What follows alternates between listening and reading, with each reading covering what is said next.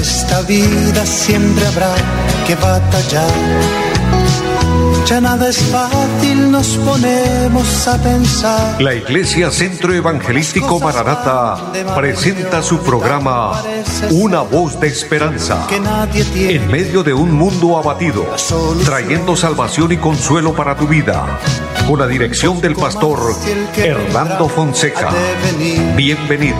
Volverá, volverá, Muy buenas tardes a todos, amables oyentes. Es un gusto saludarles bendiciéndoles en el nombre del Señor, deseándoles una tarde en bendición, que la gracia de Dios esté con cada uno de ustedes, que el Señor los acompañe. Es el deseo que siempre hay en nuestro corazón porque oramos a Dios, que Dios los bendiga, que Dios se glorifique a su favor. Bendiciéndoles eh, también, eh, agradeciéndoles por su fiel sintonía a los que nos siguen también a través de las redes sociales, les bendecimos y les agradecemos especialmente a través del Facebook, las personas que nos ayudan a compartir la programación.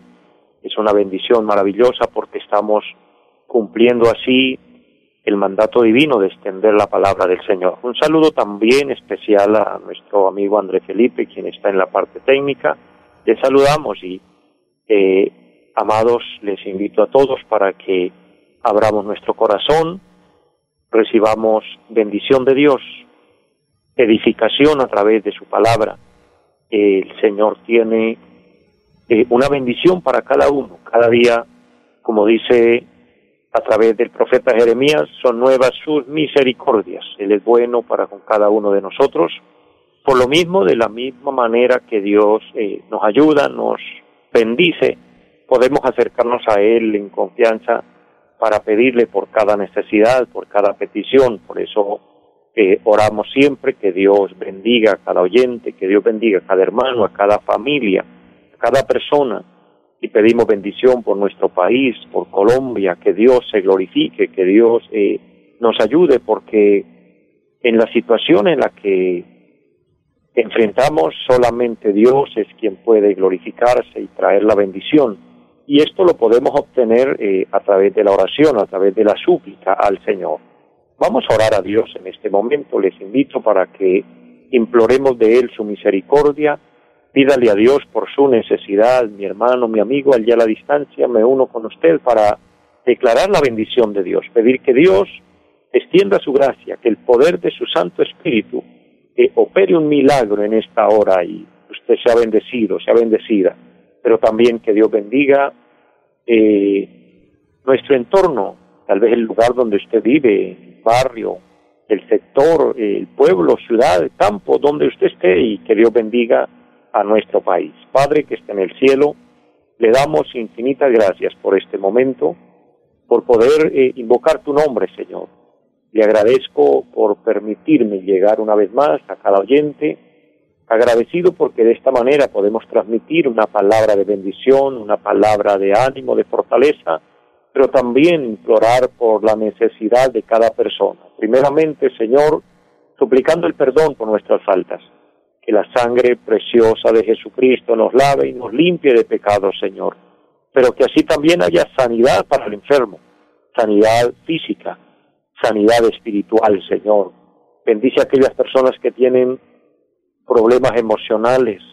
Eterno Dios, aquellos que sienten tristeza, depresión fuerte, glorifícate, rompe esas ataduras, Señor, y ministra liberación de una manera especial.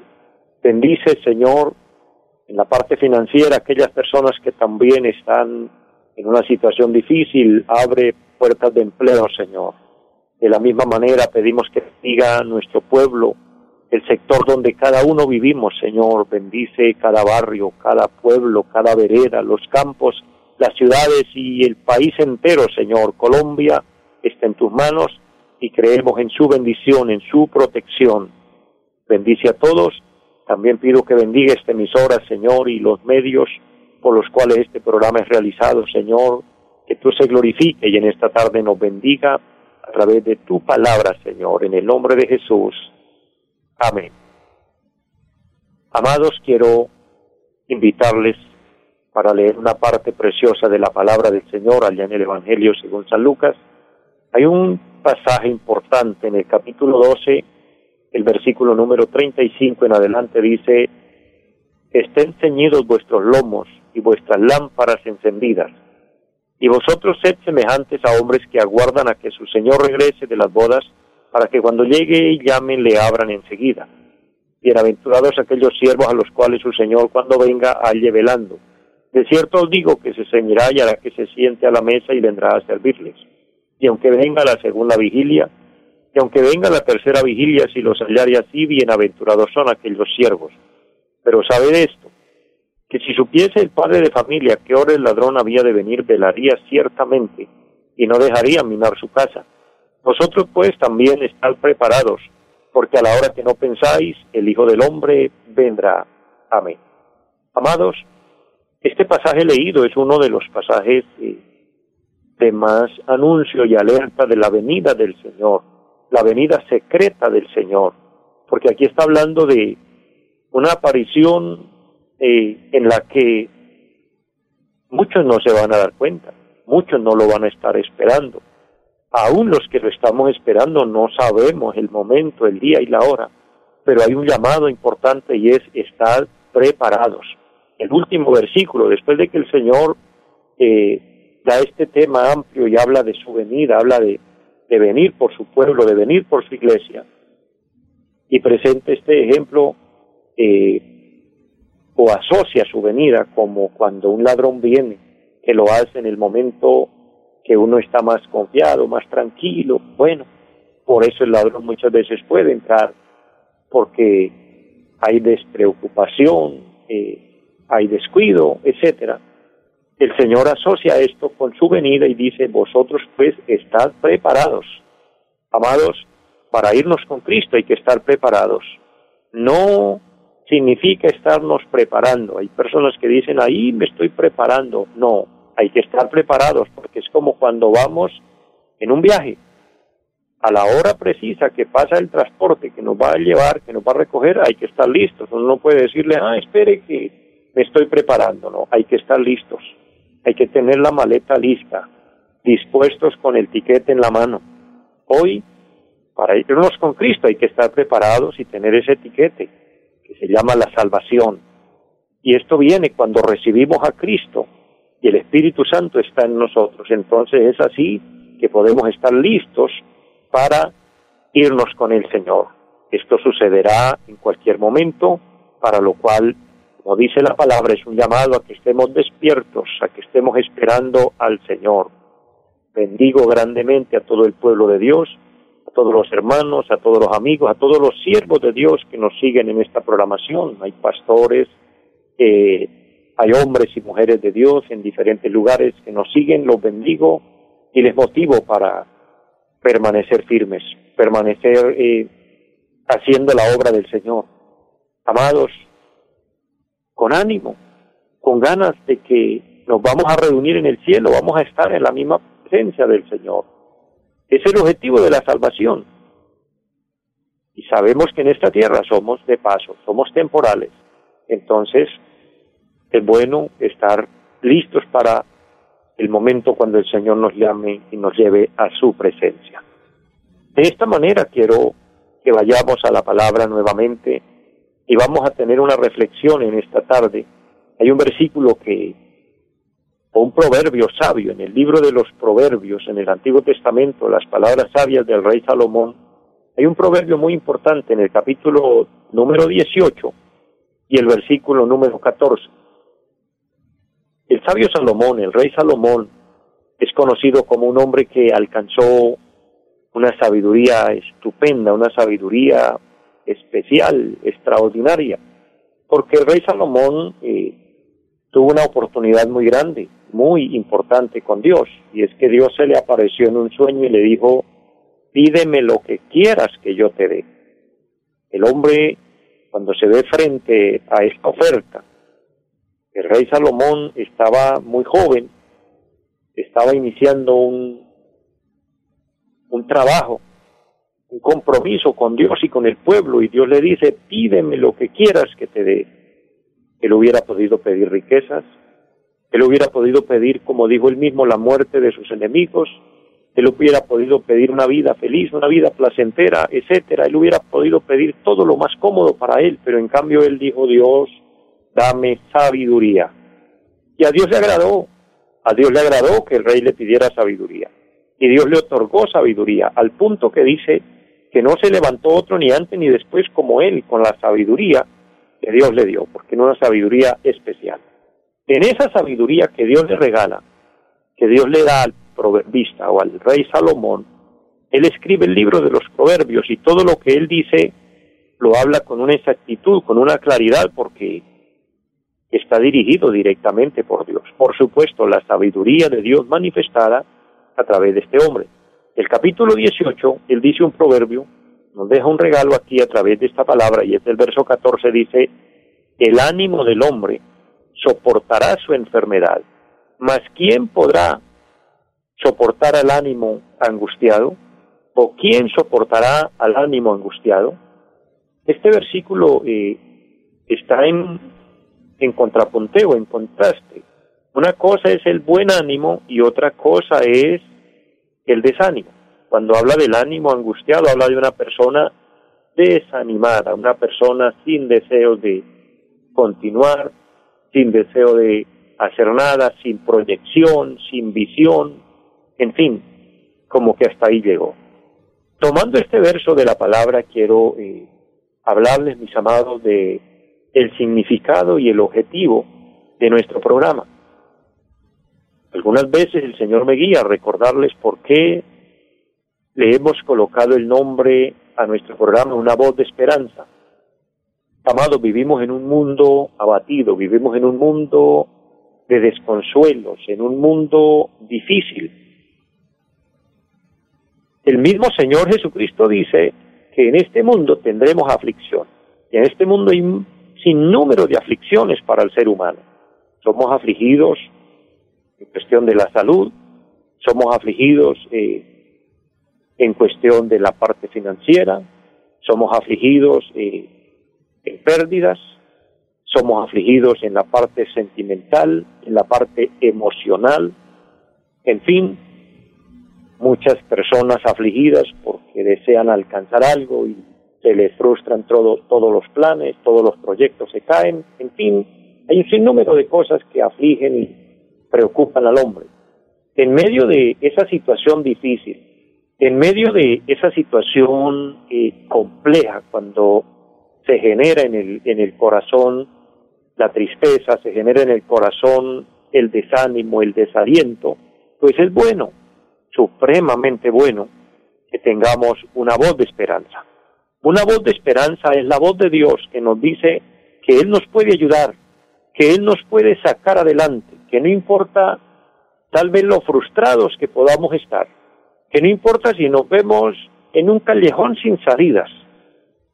Lo que el Señor nos quiere hablar, lo que el Señor nos quiere decir es que Él está para fortalecernos, que Él está para ayudarnos, para levantarnos. Y cuando sabemos que el Señor está con nosotros, podemos decir, como dijo el apóstol Pablo, si Dios es por nosotros, ¿quién contra nosotros?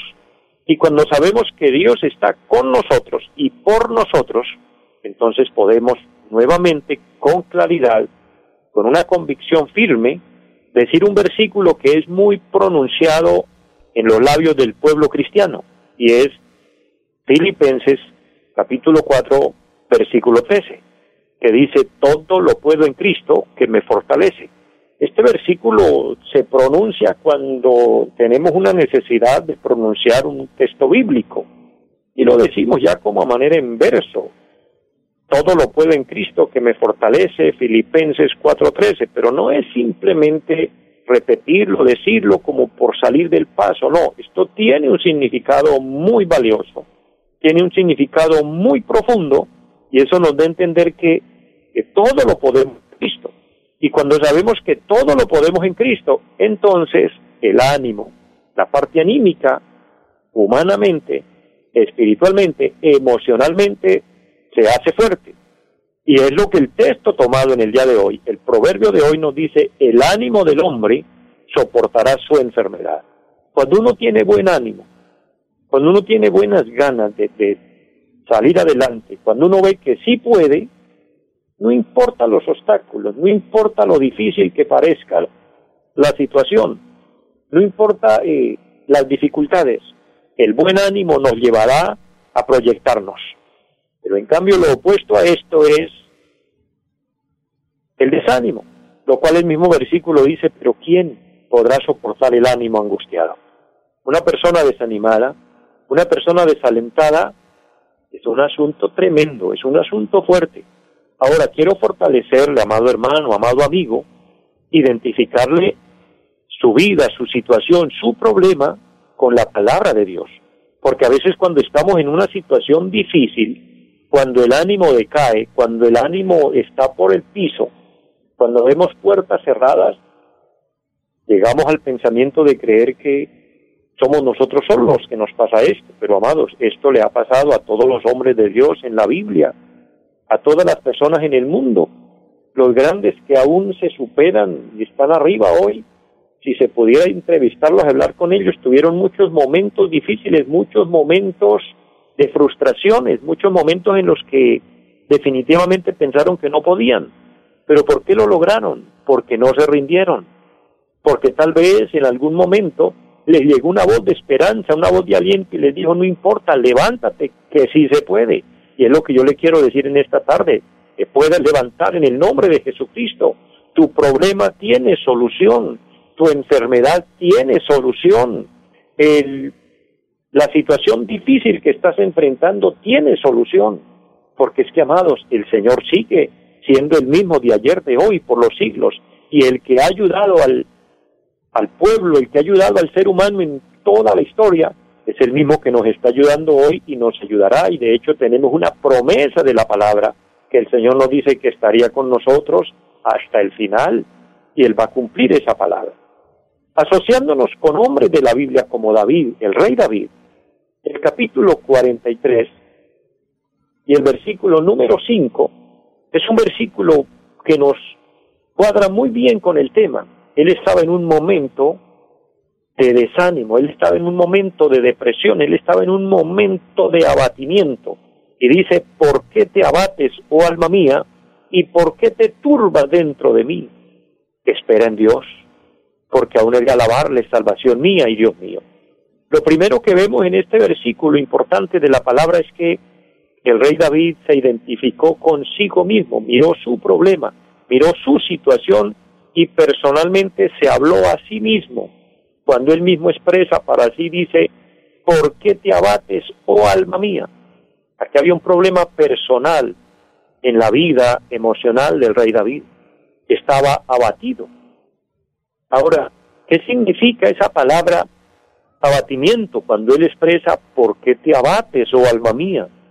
Quiero mostrarles rápidamente a la luz de la palabra que en el capítulo 42 y el versículo número 5 él dijo la misma frase, ¿por qué te abates, oh alma mía, y por qué te turbas dentro de mí?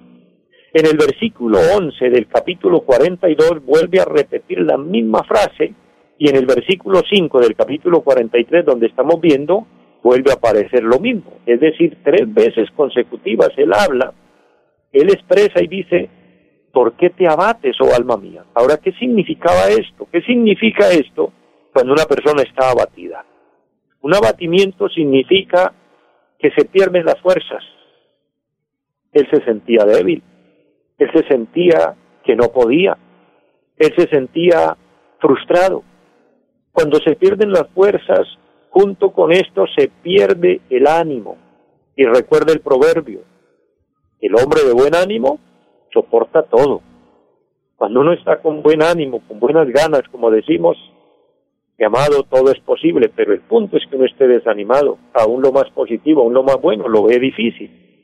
Por eso es bueno mantener el buen ánimo. Aquí, este personaje mencionado hoy, el rey David, se sentía sin fuerzas, había perdido el ánimo, y cuando se pierde el ánimo viene el pensamiento de rendirnos. Esto es fatal, amados. Y tal vez este pensamiento le haya llegado a usted o tal vez esté pasando ese momento o lo haya pasado o quizás lo tengas que pasar más adelante. cuando viene el pensamiento de rendirse. Le quiero decir, esto puede ser normal, pero no significa que ese es el final. La palabra de Dios hoy para usted, la voz de esperanza hoy para usted es que te puede levantar de esa situación.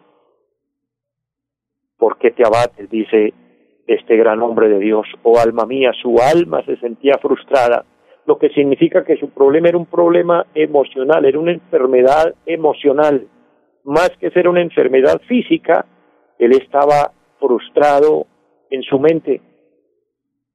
Y recuerde que David era el hombre que tenía un pensamiento positivo, que tenía una mente inteligente para enfrentar los problemas. Cuando él tuvo que enfrentarse al gran gigante Goliat, él en su mente ya había ganado la batalla, él en su mente ya era un vencedor, él en su mente ya veía a su enemigo en el suelo, porque tenía buen ánimo, para que ahora lo veamos aquí abatido, desanimado, sin fuerzas, pensando rendirse. Pero Dios lo levanta, Dios vuelve a levantarlo. Hoy vivimos en medio de un mundo abatido, vivimos en un mundo lleno de conflictos, lleno de problemas, y pudiéramos identificarnos con la palabra y decir, ¿por qué te abates, oh alma mía? Pero él dice una palabra más, ¿por qué te turbas dentro de mí? El abatimiento lleva a la turbación. Una persona turbada es algo serio. Y David lo estaba experimentando en ese momento. ¿Por qué te turbas dentro de mí? Se sentía turbado. La palabra turbación significa alteración de la serenidad. Ya no sentía paz consigo mismo, estaba en desesperación, estaba mal. La alteración lleva a la confusión. Él se sentía confundido, él se sentía sin salida. En una palabra más apropiada de pronto en nuestro dialecto, eh, la turbación se asocia con el aturdimiento. El aturdimiento viene y da como significado como cuando una persona se da un golpe fuerte en la cabeza y queda como un poco inconsciente, no muerto, pero inconsciente, no razona bien. Alguien quizá haya tenido esa experiencia en algún momento y vuelve otra vez a la normalidad, claro que sí, pero en el momento quedó como fuera de sí. Eso significaban estas dos cosas, eso estaba viviendo este gran hombre, el abatimiento y la turbación. Cuando se viven en esos momentos difíciles, se pueden tomar caminos equivocados. Ahí es cuando muchos han tomado caminos equivocados y muchos quieren solucionar ese problema de pronto en el alcohol, en los vicios, en la prostitución, en la pornografía. Muchos aún peor terminan en el suicidio. ¿Por qué? Porque se dejaron llevar por esta situación difícil, compleja de la vida. Pero hay una, una esperanza maravillosa, hay una voz de esperanza. ¿Cuál era? Espera en Dios. Termina el versículo diciendo, espera en Dios, espera en Dios. Querido amigo, querido hermano, esta es la solución para cualquier enfermedad. Espera en Dios, dependa de Dios, apóyate en Dios, que Dios te dará la salida, Dios te dará la victoria. Mis amados, les bendigo mucho, les amo en el amor de Cristo y les deseo a todos una feliz tarde. Los invitamos a nuestra reunión en los días martes 7 de la noche, culto de oración. Jueves 7 de la noche, enseñanza bíblica. Domingos 9 y 30 de la mañana, culto para toda la familia. Y 5 de la tarde, culto evangelístico. Los esperamos en la carrera séptima, número 371, Barrio Amaral, Cuesta. Llámenos al 318-767-9537. Volverá, volverá, volverá. En esta vida siempre habrá que batallar ya nada es fácil, nos ponemos a pensar. La Iglesia Centro Evangelístico Mararata presentó su programa Una voz de esperanza. Los esperamos en nuestra próxima emisión. Volverá, volverá, yo bien lo sé.